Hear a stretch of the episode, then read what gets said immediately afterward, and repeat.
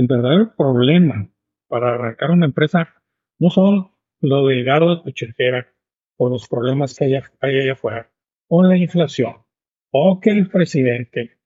El verdadero problema es tu cerebro, que si le das chance, empieza a producir una velocidad espantosa, una cantidad de nos.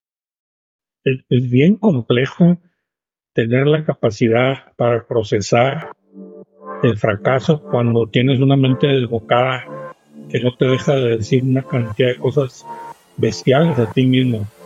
Inepto, incapaz, idiota.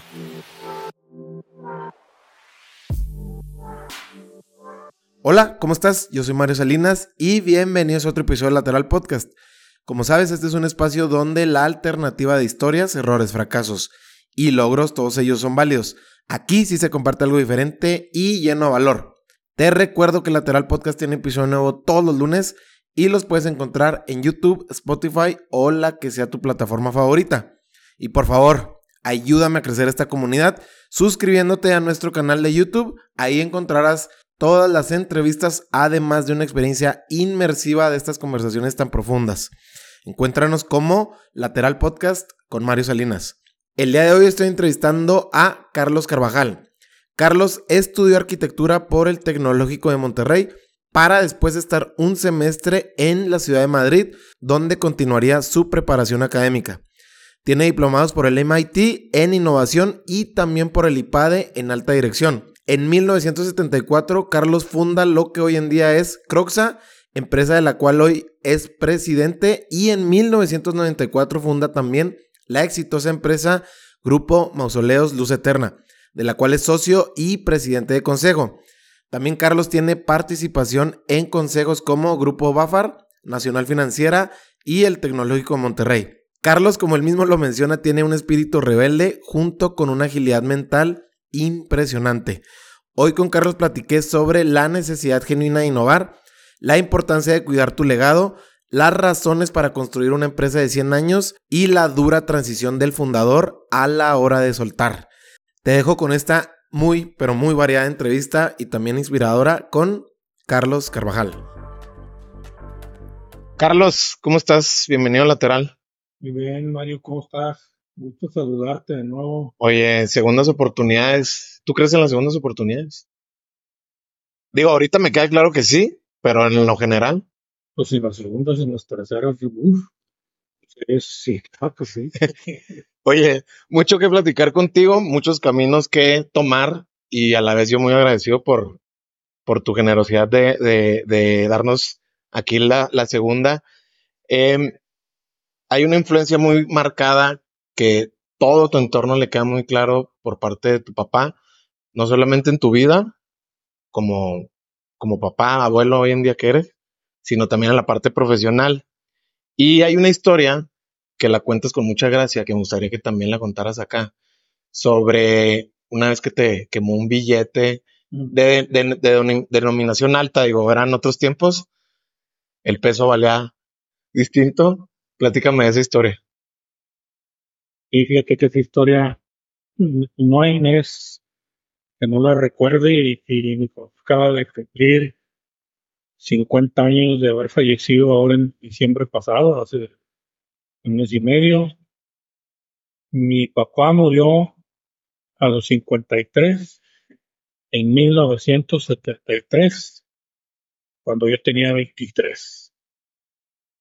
Esa historia es una historia, debe haber tenido yo unos 15, 16 años. Y me regalaron una bota de vino española de cuero, que decía la leyenda que había que curar con un, con un licor fuerte y luego tirarla y luego ya este, usarla como bota de vino. Eso es lo que, la verdad no sé si sea cierto. y cuando recibo la bota, un día, el, un creo que era el jueves o viernes, agarro una botella que se veía muy buena ahí de, de, de bar de mi mujer, se le echan a la bota. No tenías idea de. No tenía idea. Sí. Y, el, eh, y estaba, tenía una cena. Y tenía esa botella, era un vino buenísimo que había traído y había invitado a unos amigos, porque resulta que los otros parece ser que tenían el mismo vino, iba Entonces, cuando empieza que no encuentra el vino, pregunta, y, y digo, yo no sé, ¿ah, sí? ¿Para qué? Para curar la bota. Entonces, pues, no me acuerdo que se haya enojado, la verdad, sí se puso muy serio y al rato me llaman, nos salimos, este, allá a la parte de atrás del jardín y saca un billete muy grandote, no tengo idea de cuánto sería, de 65, 1965, yo tenía 15 años. Saca el encendedor, o sea, un sitio, un sitio, pum, y prende el billete. Yo me di cuenta que, que entonces me dice, mira, lo que hiciste con ese vino, y ya me explica el vino. Es un vino muy bueno, que tú no conoces, que yo sí conozco, que, que costó mucho dinero. Es una estupidez que hiciste, lo tiraste sin tener idea de lo que cuestan las cosas. El dinero, una vez te lo ganas, si así lo quieres, lo puedes tirar pero con conciencia, con conocimiento, y lo que tú acabas de hacer es totalmente ignorante. Es quemar este billete no es una pérdida total. Vamos a suponer que fuera un billete de mil pesos, no tengo idea. No sé si había. Era un billete muy grande, o sea, imagínate, este, el cine costaba tres pesos.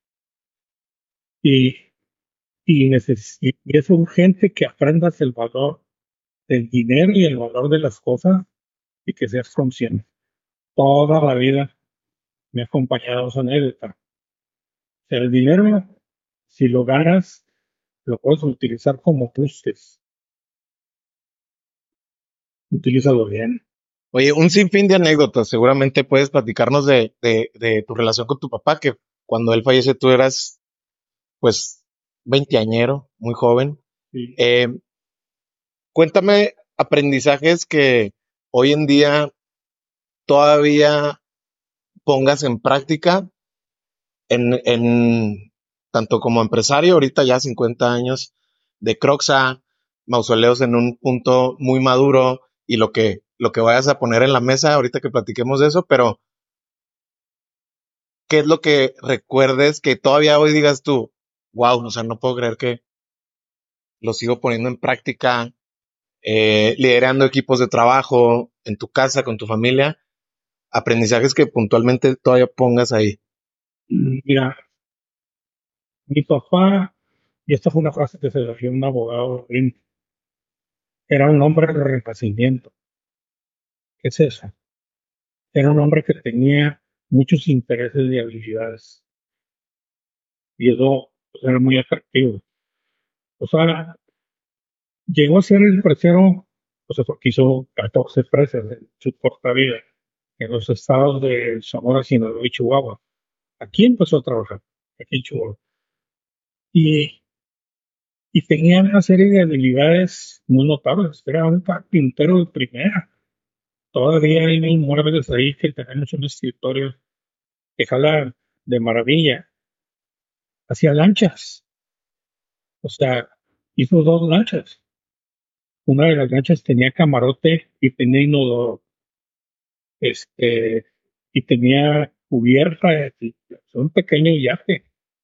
Y lo sacó de, la revista Mecánica Popular.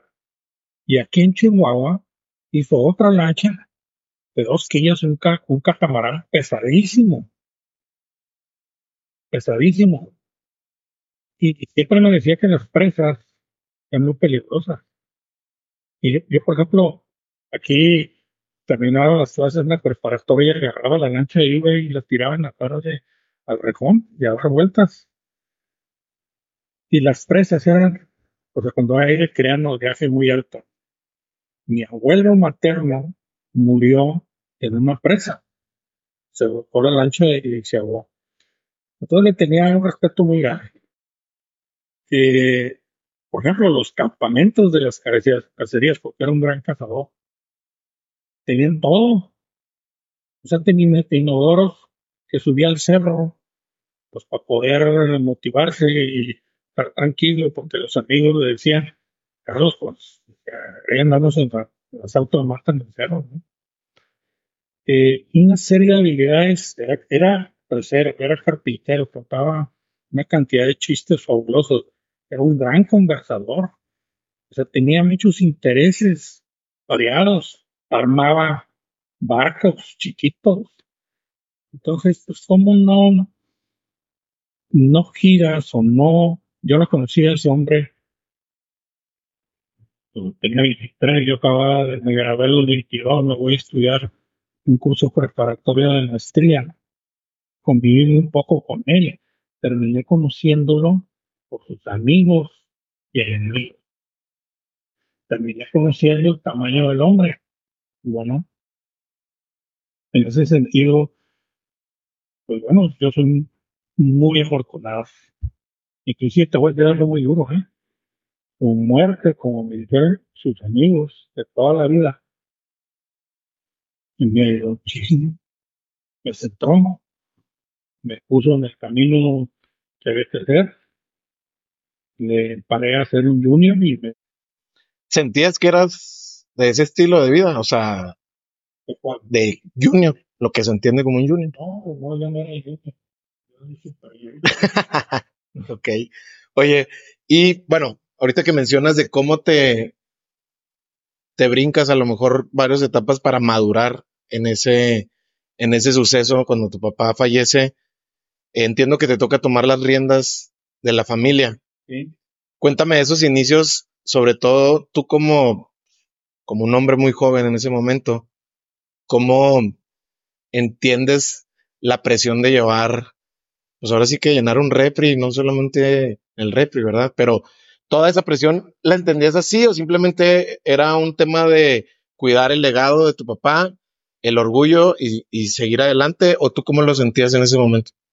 No, Mario, mira, este, por ejemplo, el funeral de mi papá fue en, la casa de mi mamá, una casa grande, y quedó se robaron cosas.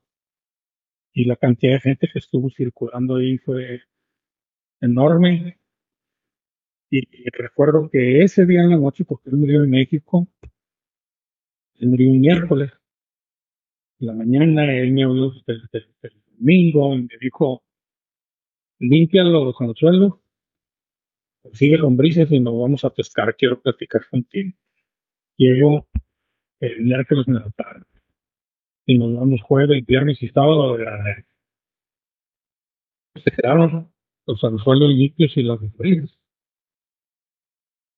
Y la noche anterior, porque vine con él de México, inclusive el ataúd, no había ventanas en el aeropuerto de Franos, atrás del ataúd. Eh, y me tomé tres cuartos de botella de coñac en la noche olvídate que, o sea, un compañero, un amigo, un doctor me inyectó para ir al funeral. Y cuando regresé, cuando regresamos del funeral, que estaba vomitando, pues, o sea, rapidísimo hice unas cuentas mentales. Muy rápido. O sea, fíjate que esto es... Cuentas alegres. No, no, no, no, no. Porque tengo un hermano en el TEC. La colegiatura pues tanto y la competencia tanto tengo otra hermana en otra universidad que cuesta igual. Está esta casa que hay que. Hicimos cuentas mentales de gastos aproximados. Y por supuesto inexactos, pero llegas a la conclusión de que un sueldo no, te pagaba eso. No había manera. No había manera. Te estás hablando de las 2, 3 de la tarde. Después, 4 de la tarde, no sé, de, en diciembre, ya casi oscureciendo. Y al día siguiente fui a ver al notario y dije, necesito hacer una empresa. Entonces, cuando voy a los cursos y que te dicen, hay que planear, hay que considerar, hay que hacer tu plan de negocios y demás, pues no, no íbamos a pasar por esto. Y, y gracias a Dios, porque si no, quién sabe, hay, hay, hay algo que, que ahora practico mucho, que hay un movimiento importante, especialmente en Estados Unidos. Hay unos libros que dicen do the work, haz el trabajo. Y, y, y la prédica principal ahí es el verdadero peligro para hacer las cosas, que se aplica a estar vomitando y decidir hacer una empresa. El verdadero problema para arrancar una empresa no son los delgados de cochera o los problemas que hay, hay allá afuera, o la inflación, o que el presidente. El verdadero problema es tu cerebro, que si le das chance, empieza a producir una velocidad espantosa, una cantidad de nos impresionante. Oye, a ver, espérame, me, interesa hacer doble clic en eso que estás soltando porque vaya que la experiencia está de tu lado y, vale la pena eh, meterme ahí. ¿Cómo callas esa voz tú? ¿Cómo la has aprendido a callar a lo largo de estos 50 años? Pero no estás todos los 24 horas actuando, descansas en algún momento. Y te cansas en algún momento. Sí, pero hay, hay algo, bueno, a mí se me hace fabuloso, que son unos 3, 4, 5 días al año. Tres, en los que no duermes con un proyecto, ni quieres dormir. Es más, lo que quieres es que salga el show para ir a ver qué arranca. Y son, son noches enteras muy productivos cuando empiezas a conectar uno tras dos, tras 15, tras 50, tras 70. Y empieza a tener sentido alguna idea, algún concepto que ya lo quieres empezar a aterrizar. Entonces, vinieron unos tiempos en los que había un montón de consultores que decían que había que planear, que había que este, estimaciones, poner por escrito, presupuestos, estable y demás. Y ahí me entoraba, o sea, realmente no. O sea, no, no, no eras de arrastrar tanto el lápiz, por así decirlo. O sea, en el sentido de, de, de meditarlo, de ser como muy. No, no. Y, empiezo a buscar ese, ese en el pensamiento que nos están esta, esta vaselina que nos están recortando últimamente es porque algunos consultores así hicieron, llega a haber otros que favorezcan la acción. Y efectivamente, muchísimos que te dicen planea, planea, planea, pero estás listo para actuar mañana. O sea, planea, pero sé flexible o ágil. Mira, y bueno, lo lees y ahorita, pues, si lo lees lo dice, como dicen los españoles, este, Mr. Ma, Elon, si lo dice Elon, pues olvídate, ¿no? ¿Y qué te dice Elon? Y te lo dice todo el mundo. Actúa rápido, equivócate rápido, corrige rápido. Entonces, no, no, yo no, pretendo ser este, ya de nadie. Esto me da resultado. Oye, a ver, hablando, bueno, eso ya se convirtió en metodologías que Google las ha hecho, ha puesto a andar, eh, ya muchos las conocen. Eh, y hemos hablado inclusive en otros episodios, pero aquí quiero saber algo. Bajo ese, ese principio de línea de pensamiento que mencionas, ¿te ha llevado a un punto donde el fracaso lo sientes que quizá lo pudiste haber evitado planeando o era inevitable de... Sí, obviamente. Esta forma de actuar conlleva un cierto grado de riesgo y de fracaso pero es mucho menor el fracaso contra los potenciales éxitos que puedas tener. Tienen más de O sea, este, el, actuar rápido, el ser intenso en tu pensamiento, porque la verdad de cosas es que no vas a ser obligado, Mario. Tú piensas algo, lo empiezas a actuar, lo empiezas a implementar, no lo olvidas Ahora, hay ciertas cosas que no se pueden hacer así, ¿eh? Hay ciertas cosas que sí requieren metodología. Claro, claro. Hay ciertas cosas que tienen un grado de dificultad que sería muy estúpido no planear. Pero en la, en la otra, la, en otra de pensamiento, que todo tiene que estar perfectamente planchado, Bueno, yo no creo en ella y no me da resultado. Además, no me mantiene acelerado para, hacer cosas. Y entonces, ¿qué te puedo decir? Eh, yo tengo necesidad, por ejemplo, de pues, llegar a la oficina a las 8. Y en la pandemia no sabía qué hacer, me levantaba, rasuraba el bañaba y me sentaba ahí. Que fue un tiempo padrísimo de reflexión, que como a los dos meses dije, bueno, pues esto hay que pensar en, en las consecuencias, en las razones, en las posibilidades. Esto se va a acabar algún día. ¿Y cómo vamos a salir de esto?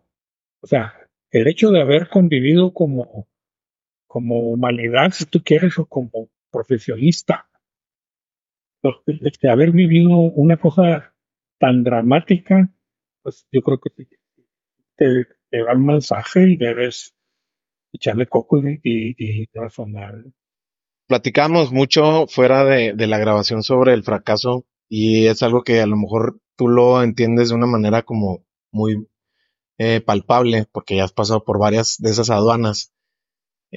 ¿Tienes alguno que sí se te haya metido al ADN o a la sangre? De esos que realmente lo recuerdas y, todavía te, te, sensibiliza, qué sé yo. La semana pasada cumplí 50 y nos comió el tiempo y íbamos a hacer empezar que tenemos. Esperamos hacer una serie de no, no. Y, y, en eso, y en ese momento eh, les decía yo en una comida simple que, tuvimos, le digo, qué tan afortunados son los 50. Hemos estado cuatro meses sin trabajo. Nada. Pero esos cuatro meses todavía lo siento como si hubieran sido ayer porque es, bien complejo tener la capacidad para procesar el fracaso cuando tienes una mente desbocada que no te deja de decir una cantidad de cosas bestiales a ti mismo. Inepto, incapaz, idiota, flojo, tonto, en fin. Entonces, en cuatro meses llegas a, la conclusión que el hombre verdaderamente tocado no debe ser tan vulnerable como fui yo en cuatro meses, que dudaba absolutamente de todo lo que había hecho. ¿No crees que es un proceso normal también? Sí, yo lo sentía como normal, yo lo veo muy normal en otros, yo lo sentía normal para mí. Entonces, empiezo a pensar que obviamente que el hombre tiene que tener una, no me gusta la palabra ecuanimidad, pero quizá quitarle los picos a la exposición y ser más o menos estable en los éxitos y en los fracasos. El éxito está más o menos fácil, porque el éxito es cuando llegas a una meta y la gran bronca es que te quedes regoleando en la meta, que sientas que ya cumpliste la madre de todas las metas. Yo pienso realmente que las metas están para que la razón de ser que tienen las metas es para, para eh, eh, patearle más enfrente y tener otras metas. Crecer. Pero tampoco puede ser que porque tengas un, un un fracaso de cierta magnitud, eres a, a un grado de que te sientas tan incapaz. ¿Tienes algún ejemplo donde dijiste? Pues 1900, bueno, 1982. Wow. En 1982 me demandaron cinco bancos. O sea, cinco bancos al mismo tiempo te demandaron en 1982. Sí, en un periodo de tres, cuatro meses me llegaron cinco demandas. Una, dos, tres, cuatro. Así es. Y ahí venía una sexta con el que fui a hablar. Que ahí sí le paraste. Pues digo, a todos les pagué, pero. No, no, no, pero al mínimo evitaste una que veías que podía llegar. Sí, porque me dijeron ya no te podemos seguir aguantando. Sí, ya lo veía venir, pero de repente cuando llega, pues es, traumático. Y resulta que hacía un año antes, yo, o sea, en el 80, 81, había hecho una planeación estratégica lo más seria posible y lo que hacía verdaderamente en serio ahí era que me convencí, me lo creí y empecé a trabajar en ello, que iba a ser una empresa de 100 años. Entonces dije, yo lo voy a hacer y fue un rollo que traje, este... ¿Por qué 100 años? Porque fue, O sea, el ¿por qué el- límite- fue, fue el límite bajo que encontré. Porque sí investigué en ese entonces este, las empresas más longevas del mundo. Y ahorita hay una que se llama Congo Umi, que tiene 1600 años. Es una empresa que hace templos en, en- en- en Japón y bajo corona coreana. Es una empresa chiquita. Es una empresa de 200 millones de dólares. Chiquita. Pero hacen unos, unos templos preciosos, ensamblados como legos. No tienen ni pegamento, ni clavos, ni tornillos. Y la empresa tiene un prestigio espantoso. ¿Quieres el prestigio? Sí, pero no por el prestigio, sino por el prestigio de un grupo hacedor. A mí me sale sobrando eso. Porque la verdad las cosas nunca siento, nunca siento que, que es algo que me haya. Entonces, el hecho, bueno, volviendo al 82, yo tuve una planeación y realmente me lo creía. Y realmente dije, la empresa es de 100 años. Y va a ser de 100 años. Y tengo que estar pensando siempre y periódicamente actuando y poniendo cosas para que la empresa viva 100 años. Entonces de repente me cae una demanda de ese tamaño, cantidad impresionante de dólares y pesos. Y, y todo se voltea patas para arriba. Esa, o sea, cuando tú decides que va a ser de 100 años, es cuando decides que necesitas apalancarte en esa proporción. O sea, tenía que ver una cosa con la otra. No.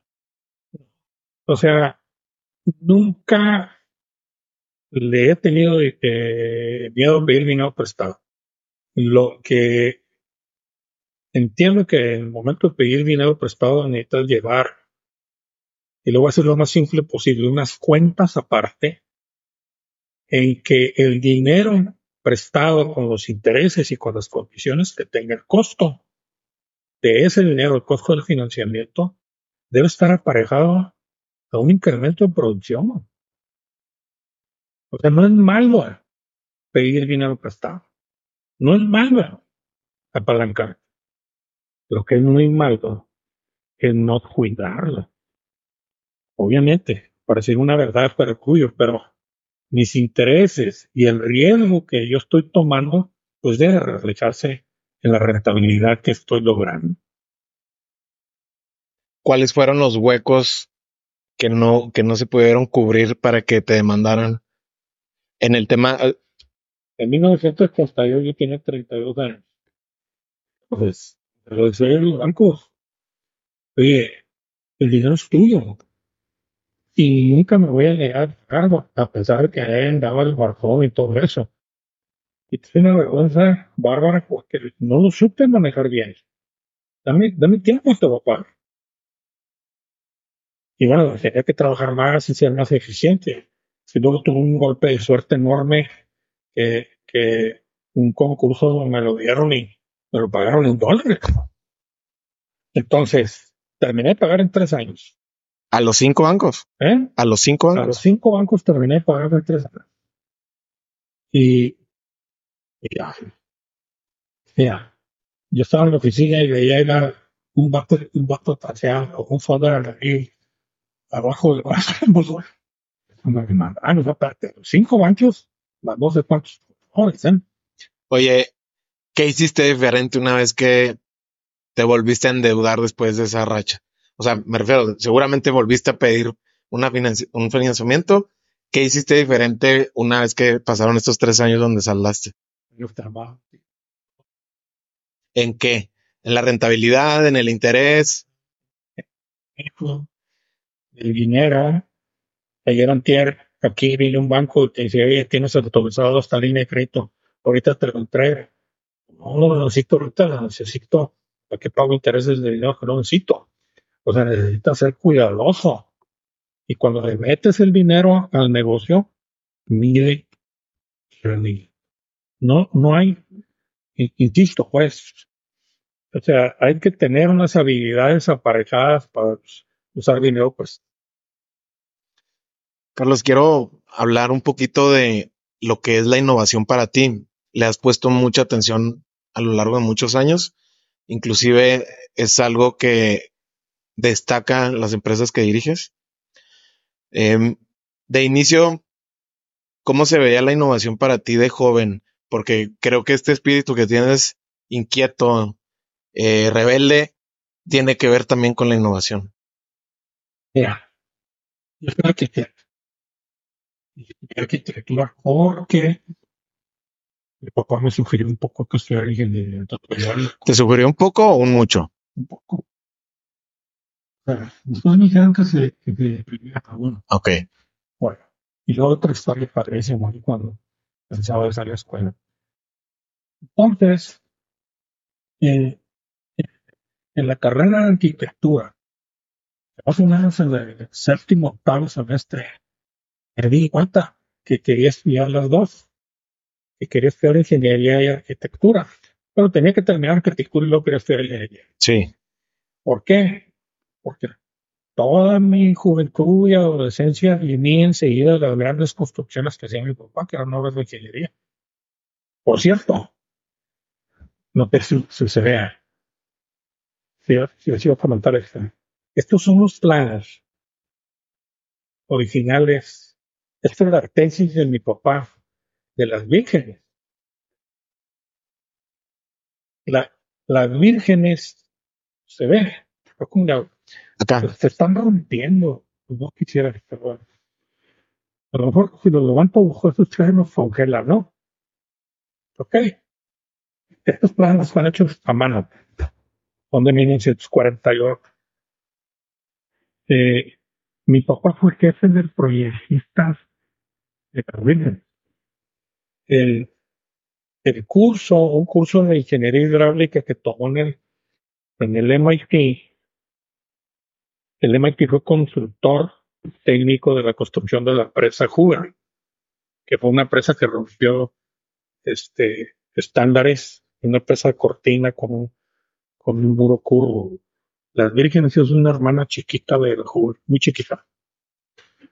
Entonces, cuando veía todo eso, cuando acompañaba a papá a las obras y la simplicidad con la que explicaba, mira, aquí pasaba un río, y encontramos que había una posibilidad de poner una cortina, una boquilla entre dos cerros y, y agarras y proyectas para atrás y el volumen de agua que puedes retener en este río que tienes unos gastos históricos de tal o cual es tanta agua, ya aguas abajo, hay una cantidad de tierra buenísima donde puedo sacar este y este y este cultivo por año a tantos precios el tomate, el trigo, lo que quieras. Produzco billones de pesos en un horizonte de 20, 30 años, imagina los proyectos, ¿no? Entonces, llegó un momento en que las dos carreras me parecían tremendamente interesantes. Luego, de alguna manera, la innovación siempre estuvo presente con mi papá porque tenía métodos de hacer las cosas distintas, que era bastante inconforme. Porque, y es algo que, que yo lo pienso, si tú, cualquiera que tenga una profesión y que has escrito el libro de la profesión, por los años que tú quieras, ¿no? Pues yo creo que estás en facultades de cambiar el libro, de, de quitar capítulos o meter capítulos nuevos. Entonces, si lo quieres ver de una manera muy sencilla, la innovación es, estarte cuestionando de las cosas que haces y buscando otra forma, inclusive más divertida. Entonces, si le metes a, a, a tu actuar, tu uh, profesional innovación, te va a durar más el motor interno.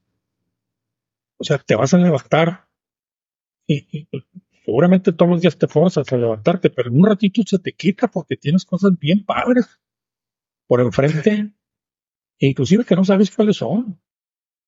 Pero sabes que hay otra manera, siempre hay otra manera de hacer las cosas. Pues bueno, pues yo pues sí, sí, sí, sí fui, sí fui inconforme y eso me hacía automáticamente decir, ¿y por qué? ¿Quién me está haciendo esto? No, pues así se hace. ¿Por qué? Porque toda la vida se ha hecho, o porque fulano de tal es que es un fregón, así, ah, pues, debe haber una manera de hacerlo mejor. Ahora es un pensamiento muy común, pero a mí me alimentaba mucho.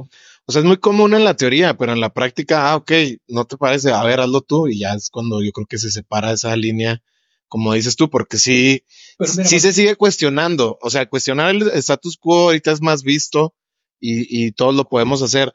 El chiste es que tú estás haciendo después de, o sea, en el segundo orden, el primer orden es cuestionarlo. ¿Qué estás haciendo tú para, para ese cuestionamiento que tienes? Para mí, yo no soy un innovador. No soy un cuate que, que innovación este, ocupe un porcentaje altísimo de mi quehacer.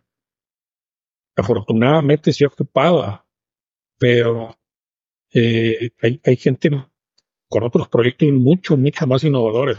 Yo tengo necesidad periódicamente ni siquiera de, revisar lo que estoy haciendo, sino de cambiarlo. No es un acto estudiado, metódico, acartonado. De repente sientes que lo que hiciste, y siempre me ha pasado, o sea, ignoramos una obra, vamos y, y la estamos recorriendo y se le sale. Mira, ves ahí arriba, mira qué mal hecho está eso. Lo, hicimos mal. De a tiro. Pues, pensé en cambiarlo y hacerlo tal o cual, de cuál forma y no lo hice. O sea, son una serie de cosas que sencillamente quisiste haber intentado, estarías más satisfecho. Hasta más divertido. Oye, suena por lo que me dices que muchas veces puede ser costoso en el sentido cuando, cuando ya estás en la práctica que dices tú, ¿por qué no lo hicimos así? ¿O por qué nadie vio esto? ¿O por qué no desde el papel se hicieron estos ajustes? ¿Cómo le ganas a ese gap o a ese desfase para no volverlo tan costoso? ¿O siempre tiene que hacer y son curvas de aprendizaje y se tolera? Ir a hablar de una cantidad de errores que ha costado dinero. Te, te podría hablar también de unas obras que tengo que les niego la paternidad, me dan vergüenza. En tus inicios. ¿Eh? En tus inicios. Sí, ni tanto. o sea, todavía está hace poco. Pero estéticamente, funcionalmente, todo. Sí, son, son, son cosas, hay veces que, bueno, en serio, ¿eh? en serio, exacto. Hay una obra que hicimos allá por el complejo en el que le saca la vuelta. Oiga, yo sé que estoy le saco la vuelta en lugar de llegar rápido es cómo es posible haya hecho esta porquería. ¿Cómo es posible que, que no le haya dedicado tantito tiempo? Y bueno, no tengo bronca en, en, reconocer que hay un montón de cosas mal hechas, así como hay otras cosas en las que te sientes tremendamente orgulloso, afortunadamente. Sí, aquí en esta chamba, que ya no ya no lo hago tanto en un papel en blanco. Conceptualizas algo que terminas aterrizando a mi Sí, ya no es tanto como antes. O sea, participa una cantidad de especialistas y especialidades y son, son cosas muy complejas. Son obras bien complejas. Pero la sensación del logro que puedes tener dos, tres veces al año. Y a mí me pasa paseándome solo. Una tarde, jamás estas horas, en una obra donde ya no hay gente, y ves aquello. Eso me echa. O sea, esa gasolina me dura meses. Mm, ya. Y, y al día siguiente una bola de fracasos. Oye, quiero seguir sobre el mismo carril de la innovación. El, el 1974 es cuando inicia Croxa. Mm.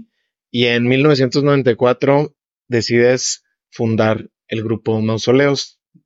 No era un grupo, sí. Digo, lo que hoy en día se entiende como el grupo. Em, cuéntame, como, digo, tienes, yo te escucho te, y cuando hemos platicado tienes esta vena de emprendedor, ¿no? Muchas veces el empresario termina matando al mismo emprendedor que tiene uno adentro. Y yo lo que veo en tu caso es que todos los dos viven a lo mejor uno sobresale más que el otro, siento que el emprendedor muchas veces en tu caso, o sea, tienes esta chispa y esta inquietud.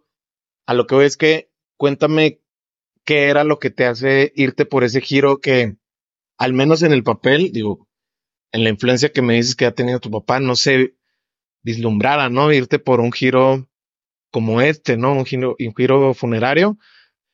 Ni siquiera hablando de rentabilidad ni modelo de negocio, no, sino el giro como tal, yo lo veo muy ajeno en el papel. Cuéntame cómo fue para ti esa ideación de, de llegar al, al, al punto de decir, quiero que esto se mejore, quiero que se haga bien. Muy sí. Yo ando como loco buscando una libretita de pasas de piel chiquita y cargar una cerrada estrella todo lo que no funcionaba. ¿Ok? Inclusive esta, esto que lo que te platiqué, tortilla. La, la máquina, ¿no? Yeah, o sea, estoy haciendo que tiene el, Ya, ya, ya. y esta no tiene las tortillas.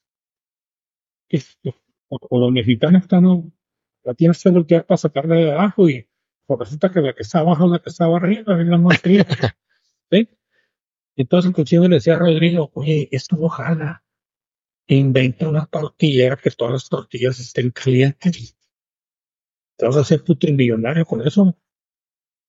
Bueno, entonces empecé a juntar cosas que no jalaba. Y la primera vez que apunté de la industria funeraria fue en un funeral aquí en Dolores, Ok. en el Panteón de Dolores. Sí, sí, sí. espantoso. Y estaba ahí un grupo y estaban los Tigres del Norte, todo le quedaba. Estaban los cuartos abriendo una fosa ahí a 5 metros y estaba un mato que había pesado como 160 kilos con una camiseta de Mickey Mouse aquí, tirado allá arriba de la arena y, y no se oía al, al padre, donde la cerca. Y oye, este, por favor, te bajas tantito. Sí. Hola, le sube, mamá. ¿Eh? Para los que eran los tigres, Carlos. Entonces, pues no, no se pudo. Luego, en un invierno, el nivel tráfico de, de, de Dolores está bien alto. O sea, el agua está bien alta. Un montón de, de cajas están en el agua. Que se tienen problemas de sanidad. Y, y ahí estábamos y se cae a, a una fosa abierta una señora muy grande. Y ya para donde fue, leo en un periódico, por ahí del 91, 92, que en Guadalajara un camión urbano mató a una familia completa de gente que estaba en una sala de delegación, Sí, en la banqueta, sí. comiéndose unas puertas con una coca. Y camión los mató. O sea, porque no había espacios. Muy bien. Entonces empiezo y empecé a intentar recabar información. Vas conectando los puntos, como dice Steve Jobs. Y entonces dije, no, ni feo este, este negocio, estar destripando gente. Y llegó el momento en que aparecieron los días sin dormir, Otra vez. ¿sí? Es cuando el asunto, y que empiezas a pensar, bueno, ¿y cómo haría el edificio? En México, la- el- el- creo que se llama el concepto de eternidad, creo, no, ahorita se me olvidó, ahorita no fue, de 99 años. O sea, las cosas no pueden pasar más de 99 años. Que, que- y cuando llegó el momento, este, resulta que encontraron en León, Guanajuato, una fábrica de ataúdes con techos de, de cemento que había muchos en los setentas. Bien peligrosos porque se quiebran, se mata la gente que, anda arriba de los techos. Eh, que un pedazo, ah, porque había tronado la, eh, la fábrica de ataúdes, un pedazo lo había agarrado alguien, lo vendieron en el banco, un- un- la fábrica, y alguien agarró y puso una, una funeraria. Y como dentro de la fábrica había unos nichos o lockers que usaban, los usaban con niños. Además, ya venía el asunto de lo que yo había visto, especialmente en España. Y, y fue muy simple conectar los cabos de lo que no trabajaba. El funeral de mi papá, que destrozaron la casa, que se robaron unas piezas de mi mamá de hierro. Después, la cruz, un Cristo precioso que yo mandé hacer en bronce, que estaba en, dolor y se lo robaron y lo recuperé. Esto es pura bronca. Dices, bueno, ¿cómo resuelvo todo y sale el concepto todo en un solo techo? Voy a ver a un gran amigo de mi papá que sabía mucho y me dice, Carlos, ¿qué andas haciendo? ¿Tú qué sabes de esto? Fíjate, pues, pues no sé nada, o sea, pero vean, o sea, esta es una necesidad enorme. Y además, no había empresarios en el asunto. Lo que había era familia. Y con unos desórdenes O sea, vendían a futuro y no hacían reservas y el dinero se lo gastaban. Hacían cash. Es muy simple, de repente y, y, y, unos años después aparece el Océano Azul de un negocio, pues, por negocios donde no compita, ¿verdad? Donde, donde te haga la vida más o menos eh, sencilla. Así nació el mausoleo. La necesidad. Y yo me equivoqué. ¿En qué? Porque traje unos consultores italianos y entonces no entendía el negocio funerario. Y dije, lo voy a hacer inmobiliario. Te tenía miedo. O sea, meterte a toda la experiencia. No, bueno, que el complemento. Y, y el italiano, que ahora es mi amigo, me decía, Carlos, eso es completo. ¿Por qué? Porque yo lo que quería era que no me hablara a las 3 de la mañana. O no estar enfrente de un Entonces lo que hice fue, pues, en lo que tenía experiencia, multiplicar el metro cuadrado el terreno de 10 metros cuadrados. Pues, pues. entonces, así nace, así nace. Yo no quería socios. Y afortunadamente un consejero me dijo, hazlo con vos. Tienen muy buenos socios. Y tenemos, sí, porque hemos tenido una historia de amistad increíble, ¿verdad? Y tenemos que 27, 28 años, 20. O sea, sí, Oye, Carlos, eh, ahorita que mencionabas de cómo se ha visto la innovación desde tu papá y también en ciertos momentos que la máquina se acelera, ¿no? Y empiezas con esta, con estas desveladas buenas sobre cómo mejorar el, el status quo. ¿Cómo crees que tú has contagiado la innovación en tus equipos de trabajo? Digo, se habla mucho de Croxa, se habla mucho del grupo Mausoleos, de estos puntos clave alrededor de la innovación, pero el líder quiero saber cómo lo baja de manera de pensar diferente, pero tienen que pensar diferente todos, porque si no vas, o sea, vas en contracorriente dentro de tu mismo ADN, que es la empresa, ¿cómo le haces como para bajarlo o cuáles son las, los puntos clave para decir? Es complejo y no, al principio no, no se entiende la innovación se percibe como algo exageradamente complejo, como si fuera intentar la vacuna ideal, como si fuera este, a lograr una conexión intergaláctica, una cosa verdaderamente compleja.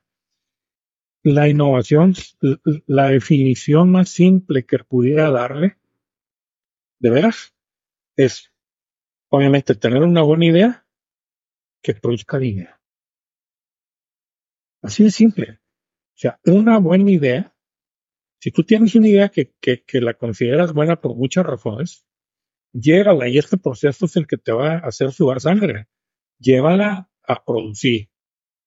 Falla o arranca.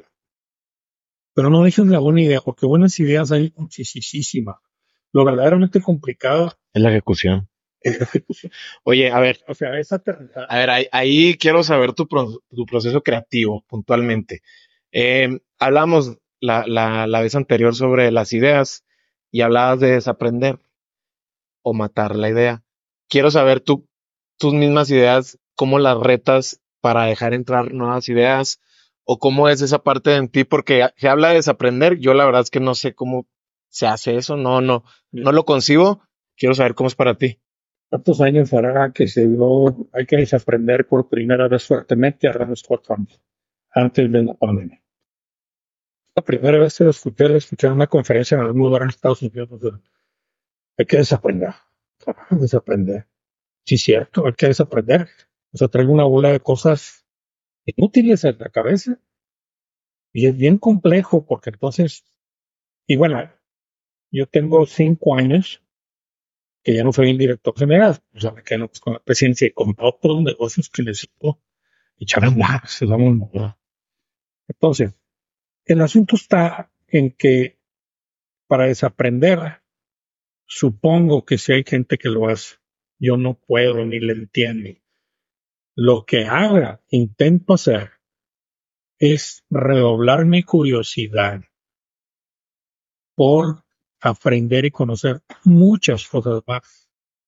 Es tan fuerte que el flujo de conocimiento que metes en la cabeza va a sacar un poco de lo que sobra.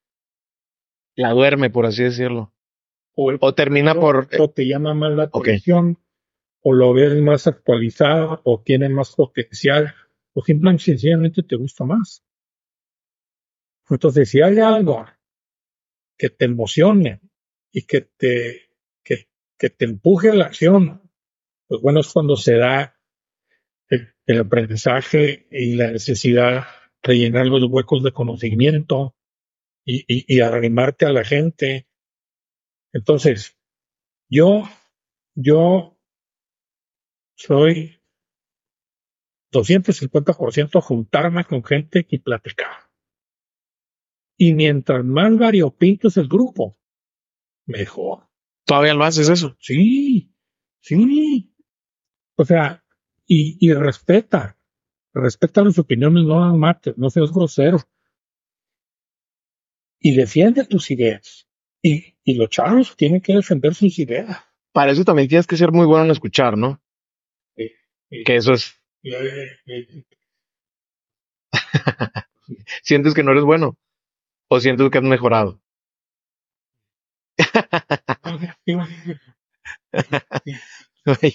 no, digo, es que también es complejo porque muchas veces quieres imponer tus ideas, pase lo que pase, y en este ejercicio que dices tú, bueno, estoy con el ingeniero, con el arquitecto, con ta, con los consultores, y empiezas a nutrirlo y ves los huecos donde decías, ah, ok, ya, ya escuché eso. Hace 15 años, la solución a los problemas de la industria seguramente no, están en tu industria. La solución a mi drogas no están aquí.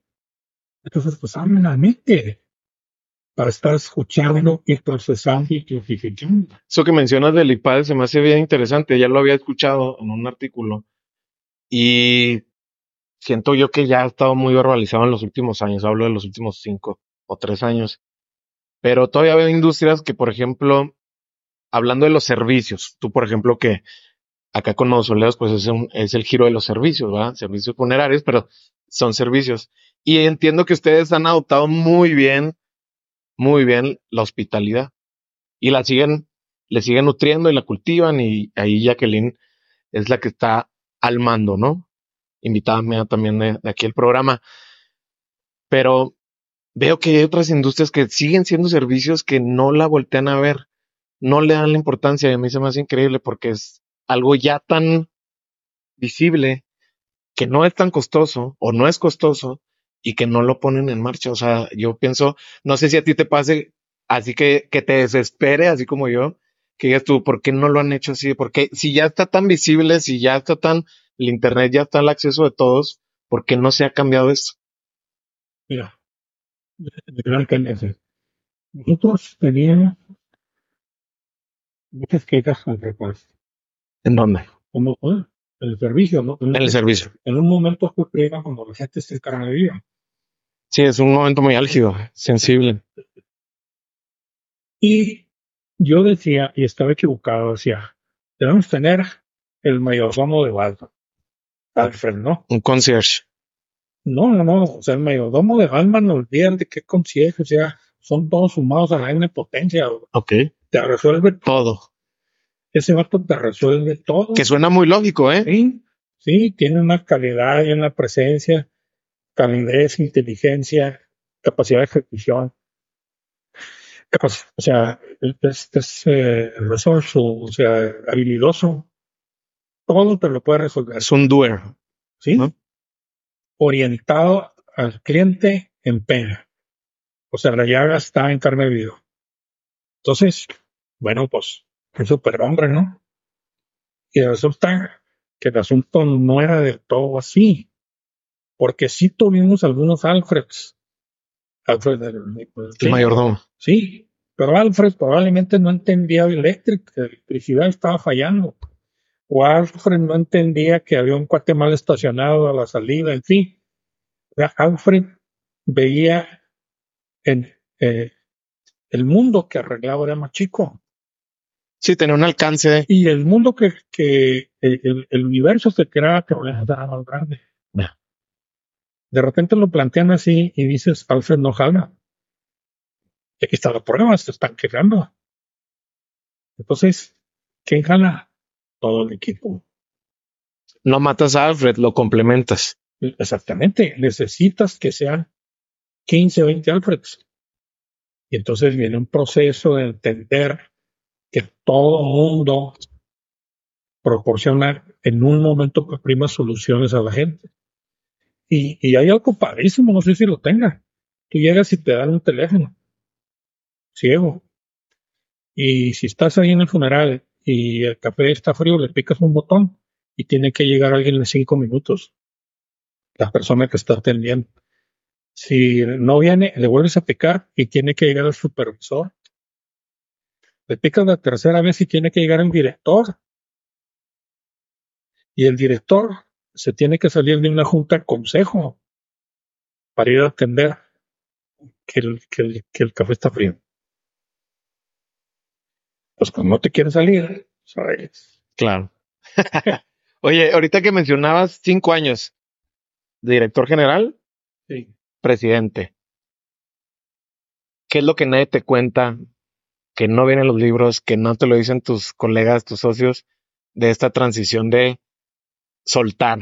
Porque es una transición de soltar, soltar control. Este, este, ¿Te asustas bajo, bajo qué enfoque? Bajo pensar que la empresa va a perder el rumbo, el legado se puede diluir. Todo tipo de... No, para mí este nombre es no trabajo. Eh, lo tratas de llenar con cosas interesantes. Para, para que no te pese el trabajo que está complejo. Para Realmente que lo tomas, el verdadero reto es proyectar el resto de muchos años para el frente y modificar ya. Pero no cambiar uno, que eso está más o menos fácil, sino cada vez grupos más grandes. No solo las empresas existentes, pues que ahí vienen. Ahí vienen, ahí vienen otras. En el, bueno, te platicaba, en el 74 en el 74 empiezas Croxa con otro nombre y luego ya se modifica Croxa. Mausoleos en el 94, estamos 2024. ¿Qué viene? No te puedo platicar porque te tendría que matar, pero este, vienen cosas en, el, en, el, en el medio del rubro. ¿Del rubro de? De, de construcción, ok.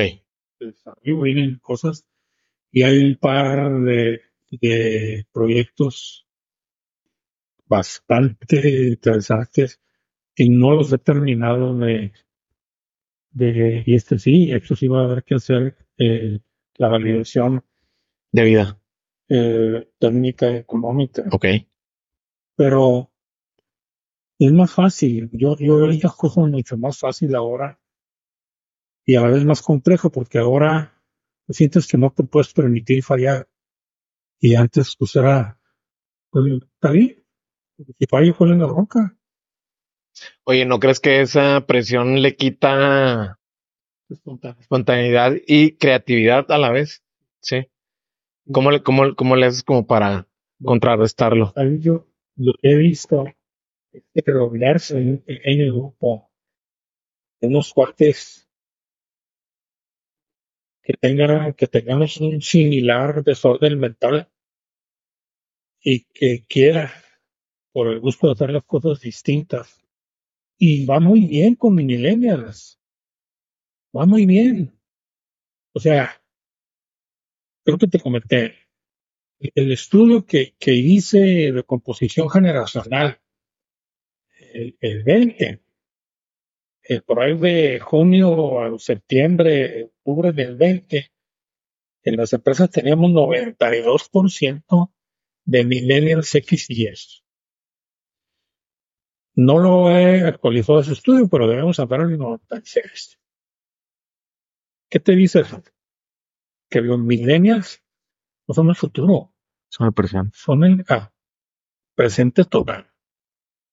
Entonces, esa, ese tipo de clichés y mentalidades que tenías de que el millennial es flojo, lo quiere todo, inmediatamente no conoce el esfuerzo, este, que es que se aplica en tiempos eh, ancestrales, esa es la gente del presente.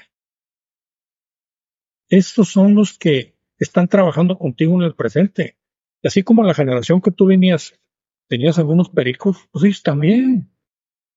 Entonces más vale que nos entendamos y que crees organizaciones donde lleves a esa gente talentosa a dar todo su potencial. Porque el nombre del juego si bien al principio, cuando yo empecé a trabajar, pues bueno, 50 años, ser agresivo y medio violento y demás, medio daba resultado. Y te vas creyendo, ¿no? Pero realmente da resultado cuando eres chiquitito. O sea, no puedes mover cantidades de gente decentes si no, si no tienes un proyecto atractivo que les convenza. Entonces, parte de este asunto es entender con la gente con la que trabajas, crear, investigar, intentar nuevos esquemas de, trabajo donde esté en el centro del asunto de la innovación. Por eso es importante siempre tener, insisto, un pequeño grupo de gente que tenga tu mismo el nivel de desorden y con certeza de futuro.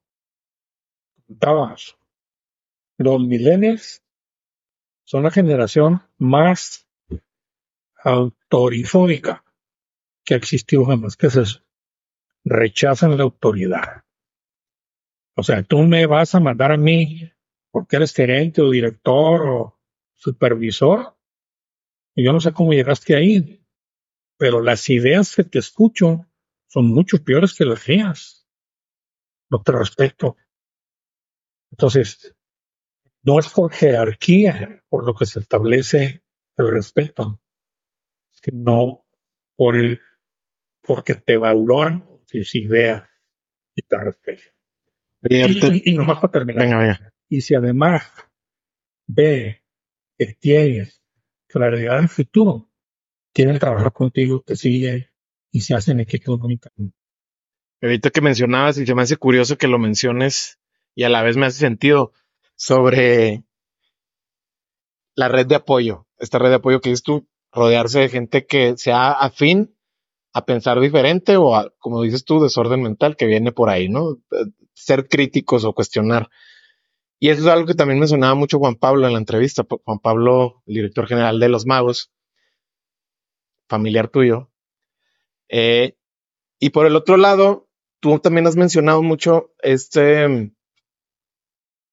este impacto, por así decirlo, bueno, yo lo veo así, lo veo como impacto en el sentido de, más allá de la facturación que sí se tiene que medir, que los financieros están sobre esos números, tú lo ves más por el impacto en las familias o en el patrimonio que cada familia hace. Platícame, por, por debajo de eso, o sea, por debajo de la mesa, ¿cuál es el racional para ti? ¿Qué importa? Más allá de decir, sí, pues, o sea, mis colaboradores pues están eh, eh, educando a sus familias, los tienen en escuelas, etcétera. ¿De dónde viene eso? ¿Por qué para ti hace tanto sentido? Ya. tengo unos tres años, este, muy metido en este asunto de Gary el compactilla. Inclusive varios, varios cursos de los que he tomado en el IPADE, los he tomado, los he condicionado y les he dicho, enséñame cómo premiar el desempeño. Sí, no, sí, sí, te voy a enseñar. Y ahora, y ahora es como, este término medio, o bueno, estoy medio tapado, no lo entiendo. Entonces, ahora que se terminó el 23, pregunta, me pregunta alguien eh, por ahí del 2-3 de enero, ¿cómo estuvo el año? Y estábamos cenando y estaba, estaba mi mujer. No, pues muy bien, muy padre año, este, crecimiento en ventas, en facturaciones, y ya que se acaba, dice muy mala, muy mala la respuesta. ¿Por qué, Y me dice, es una respuesta tuya. Bueno, y entonces, o sea, deberías decir, y quizás deberías decir primero, pues fíjate que muy, muy bien, porque en nuestra gente, el 18% que tenía casa propia ahora estamos en el 24%. Y fíjate, que el porcentaje de hijos que tenían en, las preparatorias, en las secretarias y las calificaciones y demás, y en las profesionales, subió de tanto a tantos. En pocas palabras, fíjate que el nivel de vida de nuestra gente ha subido de tanto a tanto.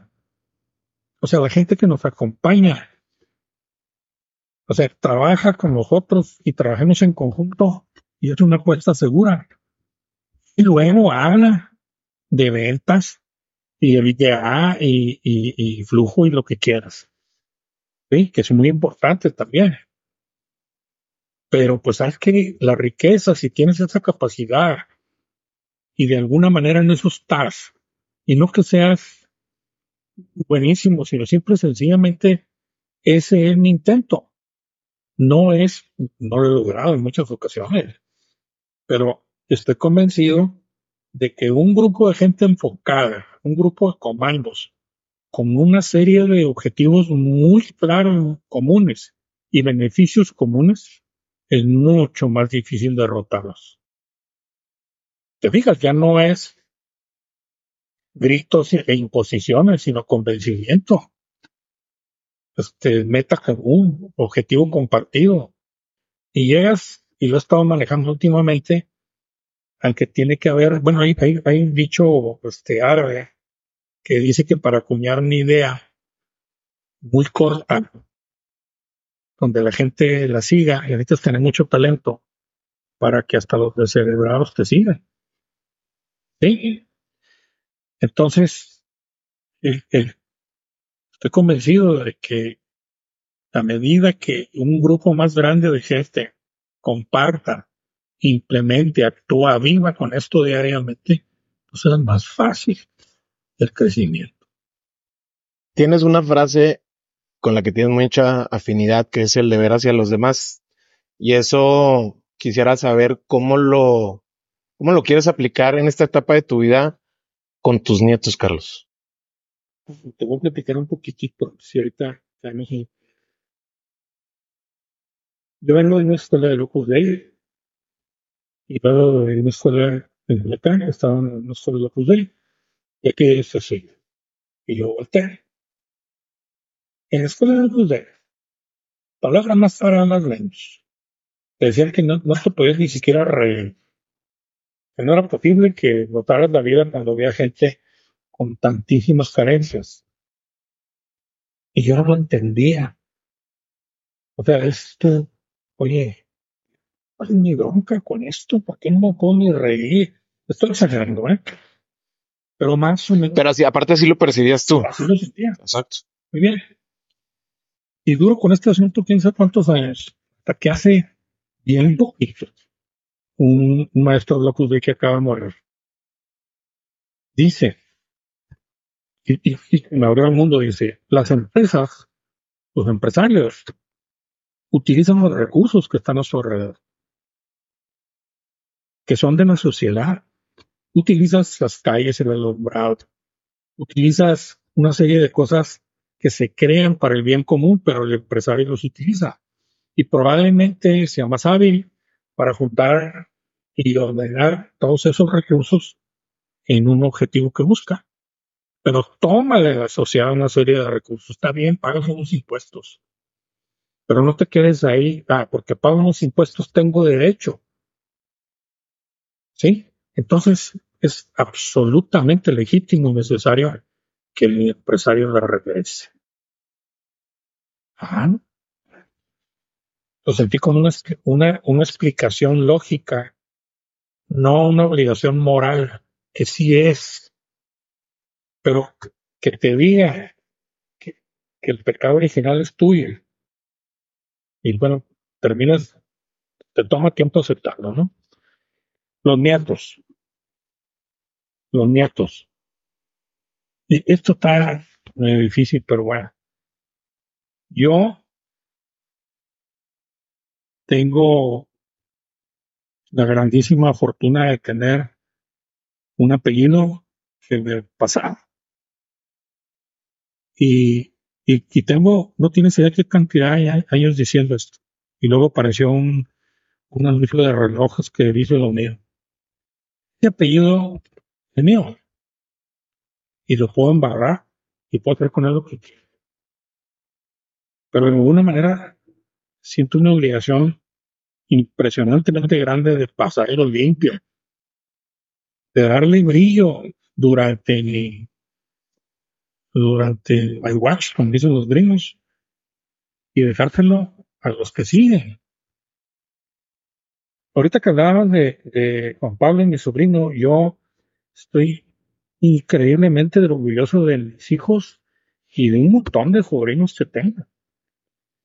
O sea, gente muy emprendedora, muy consciente, muy echada para adelante. Una hermosura en ese sentido de familia, como todo el mundo puede sentirlo. Pero estoy mucho, muy orgulloso de mis sobrinos porque lo que están haciendo es puliendo ese apellido, ellos entienden. Y, y aquí, aquí está lo difícil. Y lo difícil es que yo sí creo, en el buen sentido de la palabra, en la dinastía del apellido no desde el punto de vista peyorativo y mamón, que lo tienes y, ya, porque es algo que lo tienes que limpiar y construir. Y lo tienes que pasar. Y, les he dicho, ahí ustedes, güey, me levanto y a ver cómo, ya, ya, ya metido en un nicho en el mausoleo, vengo y, y, verás cómo te va a ir, güey. Este, te va a jalar las patas. Ya tú. lo que le sigue. Entonces, ¿qué hay que hacer? En todos niveles. Así es. Pero quiero, quiero saber cómo se lo inculcas a niños de 3, 5, 7 años que son tus nietos. Estoy escribiendo una cosa que se ve, recuerdo. Tus memorias. No son memorias. Ok. Una serie de cosas sueltas algunas muy padres, este, habla de mini aventuras y pensamientos y gente que, que para mí es un hueco tremendo porque no me platicaron. Tuve que investigar las historias de, de, de mi papá y mamá. No hay una historia padrísima que me la platicaron porque llegó a construir una presa Culiacán junto con otro amigo y llegaron con botas altas y de con agujetas y zaracó, ¿no? Y la corbata metida así, o sea, como ingenieros. y, y cuando llegan y se presentan como un cuate y dicen, ah, sí, ustedes son los que estaba esperando. Ahí hay unas palas. Entierran en ese cuate que, le cayó una piedra. O sea, sí le cayó la piedra, ¿verdad? no? ah, ok, ok, ok. Sí, sí, sí. Total, van y lo entierran. Ah, o sea, sí lo hicieron. No, sí, lo entierran, pues le a un viejote y les grita y se le ponen al brinco. Va. Y este, y lo entierran en, Sinaloa, en el barrial ese que hay, estaba lloviendo. Y dicen que regresan los dos y le azotan la, la, la pala a, palas. Y nosotros no venimos a hablar de enterradores, somos ingenieros. Y le gritan al viejo y dice, muy bien, lo que quería ver es si tenían el, Carlos, dices que eres simplemente, y así lo pones tú, un hombre con mucha suerte. ¿De qué se compone la suerte hoy en día? ¿O cómo deberíamos de pensar los que pues estamos construyendo lo que, lo que nos llena? ¿Cómo deberíamos de pensar de la suerte? Tú que ahorita ya la has visto, ¿de qué se trata? Y he visto. Mira, cosas que pasan después de que estás intentando. Hay veces que son muy notorias, como lo que te decía, el contrato ese que, que, que me pagaron, que me muchísimo pagar. Pero fue un contrato que tú estuviste trabajando para que pasara. Sí, claro, Claro. claro. O que de repente tienen la oportunidad de hacer algo y que, a ver, tenemos suerte de que esté sucediendo un insuring ahorita. Sí, Sí. sí. Aquí estamos en este, en este tiempo y en este momento, cuando se pelean las cosas y está. Ese es una suerte general que tenemos que tener las capacidades para tomar y que probablemente, como se empiezan a ver las cosas, no dura mucho. ¿ah? Y no me refiero a, la- a las estupideces del gobierno, sino me refiero a esos acomodos de bloques que, que, que, que Hablas de geopolítica más bien. sí, claro. Entonces, bueno, hay algo de suerte que ya a cierto rubro nos da el sol de frente y esto las espaldas. Chalo. O sea, ahí está. Y empieza a haber un, un conocimiento expreso que hay una riqueza que hay que explotar. Y por el estilo, tú puedes estar trabajando en algo que quieres con todo empeño, con todo profesionalismo y no lo logras del todo. La suerte está aparejada muy fuerte, un montón de, de sudor. Preparación. Yo, a lo que me refiero, lo duro, lo duro que, que me hicieron ver es alguien cuando me dijo, tú tuviste suerte que se nos vea tu padre, la verdad que de la madre, ¿verdad? El que te digo, Sí, mira. pero lo entendiste después. Oye, por último, tienes ahí un libro de fotos que tienen mucha, mucha. Mira, ves qué chula. Este, Apúntalo a la cámara para que no lo vean a esa, a tu cámara. este libro que hicimos para una exposición fotográfica. Foto que pedían cierto más. Esto, si ahorita te pudiera hablar de cinco o seis fotos que no he tomado, que no tomé, y que no, hay veces que no me dejan dormir. Gracias. Que no me dejan dormir. Por ejemplo, una, me acuerdo ahorita, teníamos en el desierto de Atacama, y así como aquí a la la carretera hay unas cruces y un montículo, ahí hay un tejabán con un carro todo chocado, con un montón de piezas, y ahí están los dos o tres que se mataron, abajo de un tejabán, a la orilla de la carretera, y algunos que estaban arreglados, padrísimos, y otros así muy apenas, ¿no?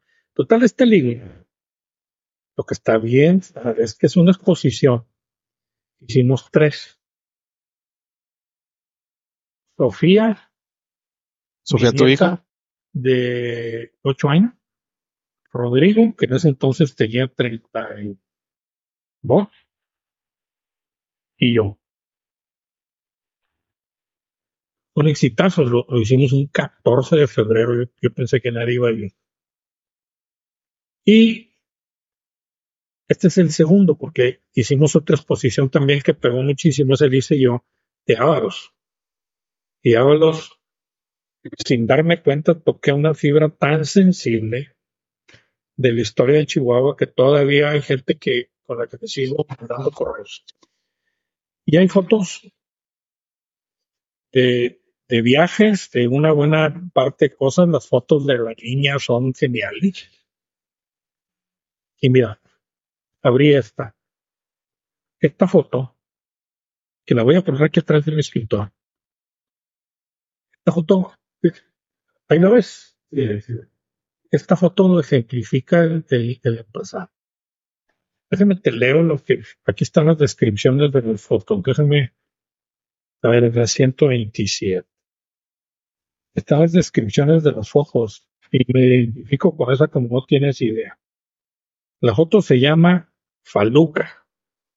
Entonces, estas son las, las barcas que andan en el Nilo. O sea, es una clase de veleo, por así decirlo, ¿no? Sí, pues sí, es un barco de pesca. Ok. Lo que pasa, ya, ya, este, este del y lo voy, lo voy, lo voy a leer a nombre. Después de un día sofoca- sofocante en el calle, tomaba un refrigerio en la terraza del hotel. El sol casi poniéndose entraba horizontalmente hasta donde estaba sentado. Como llegué tarde, no me senté en la orilla de la, de la terraza, pero el sol se vino hasta atrás. Las falucas navegaban por un Nilo calmo de regreso a puerto. De repente me di cuenta de lo que estaba sucediendo. El ángulo del sol hacía que las sombras de las velas se proyectaran con una gran nitidez en el agua, reflejando dos velas y un barco. No lo pensé dos veces, me levanté como resorte, subí al piso 11 y desde el balcón de mi cuarto tomé esta foto inolvidable para mí. Me identifico con esa fotografía. En ella se ve un pequeño bulto en la popa, es el capitán de la faluca. Si lo ves ahí como encorvado, ¿no? Ah, se le ve encorvado como agobiado por el día. Aún así, lleno de resolución, conserva el rumbo y da la impresión que sabe perfectamente a dónde. La imagen me dice que es un hombre de carácter acostumbrado a prestar y el lado rudo de la vida. La composición obedece a la regla de los tercios, bla, bla, bla. Entonces, ese es un empresario.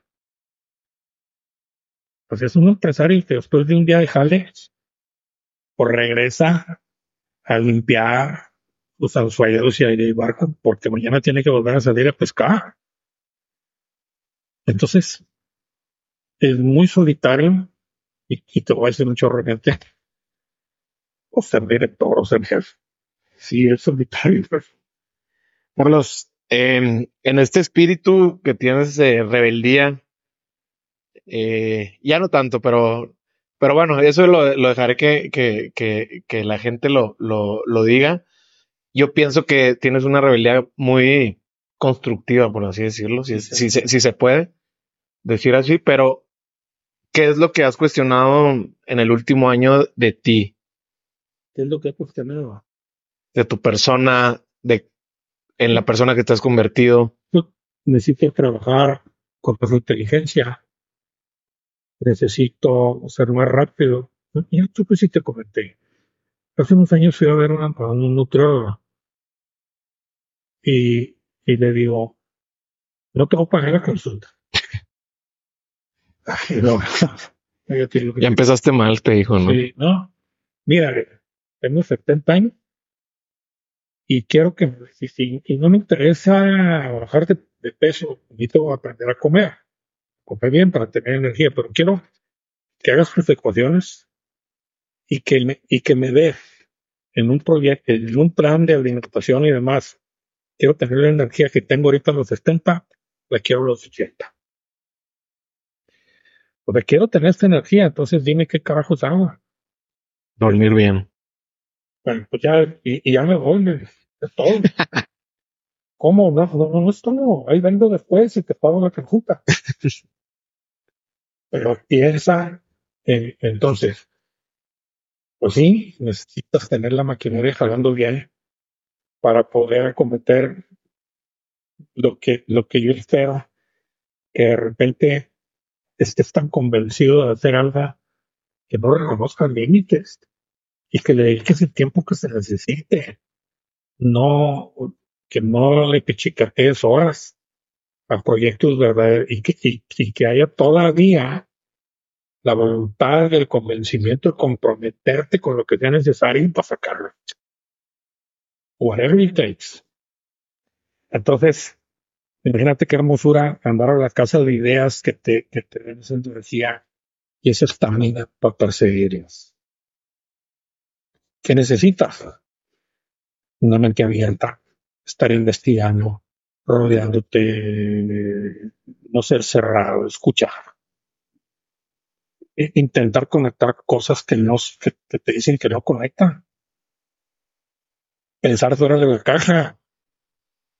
Para pensar fuera de la caja, normalmente lo que sugieren los que saben, hay que consumir cosas muy atípicas a las que normalmente consumimos en términos de autores, libros, podcast. eh, ¿Haces tú ese ejercicio de meterte como a corrientes que sí son muy ajenas a la, a la que tú compartes? ¿Haces eso?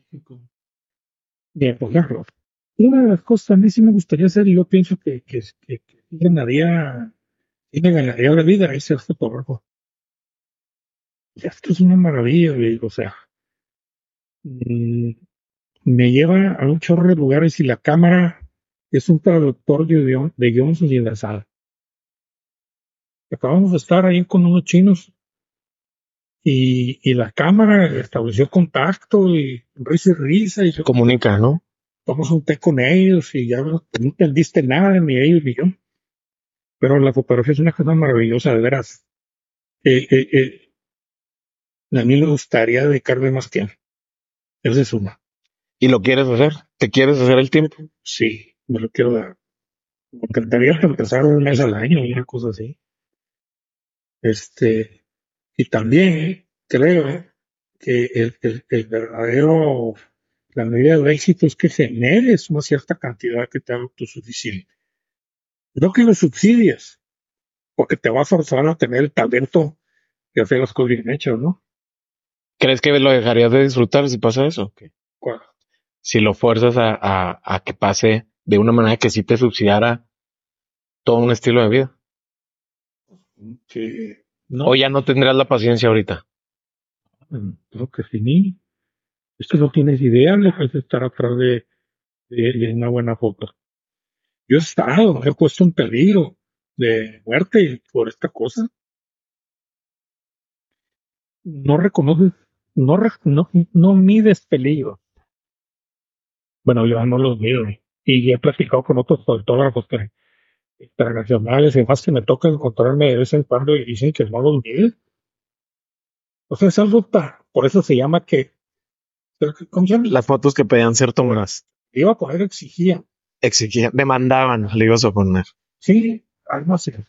O sea, hay pocos que, que no, no, no se pide. Ah, ¿a qué pelear? Estamos aquí. Oye, Carlos, por último, ya para ir cerrando, ¿cuál ha sido el mejor regalo que te han dado? Ábrelo lo que quieras compartir. Es mi familia. Mi, mi familia y la familia estaría en maravilla. Aquí con su con los problemas que puede tener, pero con una unión y un amor hacia nosotros. Pues, Oye, ¿identificas la rebeldía en ellos, en tus hijos? ¿Y cómo se siente? ¿En serio? Aunque te cuestionen, aunque te pregunten, aunque te debatan, aunque te desafíen. ¿Viste? O sea, me hizo mal. Y yo no puedo. Yo no sé. No me gusta la escuela. Pero oh, mis amigos me decían, Te van a... viendo tu jefe, se va a poner. ¿Qué, ¿Qué hizo tu papá? O sea, ¿qué hizo en la práctica, digo? Te lo platico rápido. Estaba en el noveno semestre. Y la carrera de 10. Es de 10. fue de 10. Estaba muy inquieto y al principio del noveno. Este, no, no, no sentía.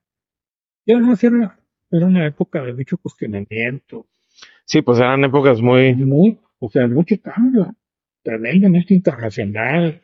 La huelga de hambre del TEC y una serie de cosas. Y entonces, te había platicado y me da la impresión que algunos amigos le platicaron a sus papás y los papás de mis amigos le platicaron a mis papás. Algo así. O sea, se enteró. y un día que había un puente me dice, oye, ¿te parece que te quedes? Y platicamos un ratito. Sí, cómo no. claro que me quedo. Tenía una novia aquí, pues ahora.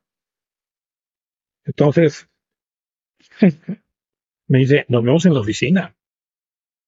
o sea, ya el asunto estaba. Ah, en serio. Entonces llego a la oficina y está, y, todas las oficinas tienen dos, dos sillas enfrente. Y estaba mi papá fumando. Pásale, mi hijo.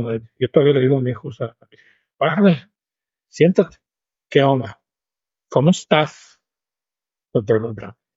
No sé cómo fluir, pero me armo hora y le digo, pues, ¿sabes qué? Estoy pensando en dejar la escuela. El Pues apaga el, el cigarro y se, que se, viene y se sienta en la otra silla y se viene y me dice, estás pensando en dejar la escuela así, ¿por qué? ¿Qué pasa? No, pues no me gusta, o sea, no, no está, no, está de acuerdo en cómo están las cosas en tu momento. Habían sucedido algunas cosas en el que medio difíciles de entender, y no me refiero a volver hambre. Y luego entre la conversación, se me ocurre decirle, ese no me gusta el mundo en el que estoy formado. Y luego todavía me, me dice, no te gusta, no, no me Y todavía me armo más de valores, le digo, que tampoco me gusta tu mundo. Fíjate, Sí, ya vas encarrilado y ya una vez de la suerte. O sea, no, no, no te gusta. ¿Y qué quieres hacer? ¿No? ¿Qué me dice?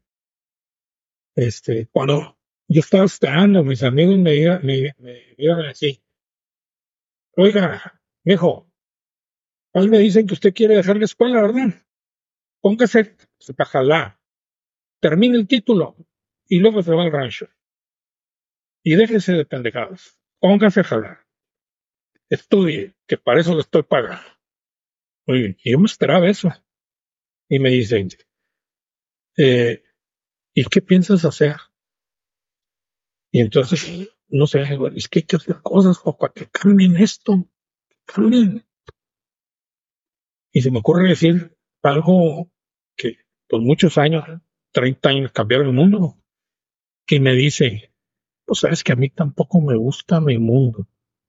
Imagínate que me digas, a mí tampoco me gusta mi mundo, ¿por qué no me invitas a cambiar el mundo? ¿No se te hace que si los dos trabajamos será más fácil? ¿Qué tal esto de onda? Invítame a cambiar el mundo. O sea, la sencillez y la humildad del vato en lugar de ponerte una de fregazos que le, que le pusieron al 80% de mis amigos. ¿Qué estás pensando? ¿Qué hacemos?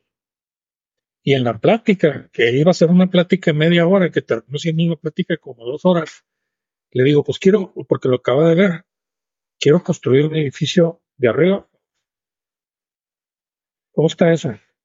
hacemos un cubo grandote donde estén todas las instalaciones, los elevadores de concreto, y le ponemos un par de estructuras y lo colgamos de cables y no tiende el suelo. Y me dijo, ¿cómo tiene chiste? es el principio de un puente colgante. Diseña.